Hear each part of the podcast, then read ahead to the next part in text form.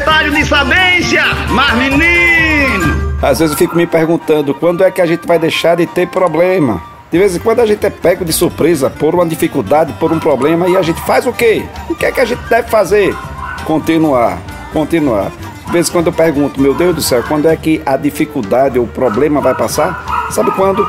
Nunca. Sempre teremos algum problema a ser enfrentado, alguma dificuldade a ser superada porque felicidade, vitória, superação está em cima de dificuldade, de problema, de tudo isso que todos os dias a gente vai enfrentar. Então levante a cabeça, tem que enfrentar, tem que falar, tem que tentar, tem que buscar, porque se não existissem desafios, seria a vida mais aguada do mundo.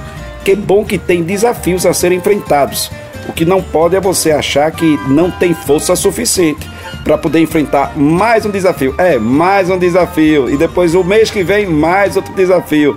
Ou quase todo dia, mais um desafio. Mas a gente continua em pé, tentando, buscando.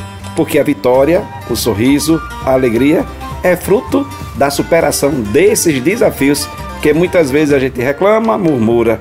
Ah, se não existisse desafio não seríamos gente, nem estaríamos aqui.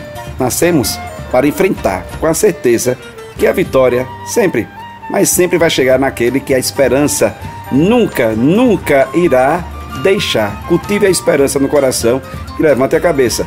Tem muito desafio ainda pela frente. Mas, menino, bom dia, boa tarde, boa noite. Sou eu, Pai de Arlindo. Oxe, oxe, oxe, oxe. E tome desafio. E novidade vai aparecer sempre, sempre. Assim é a vida. Assim é a vida.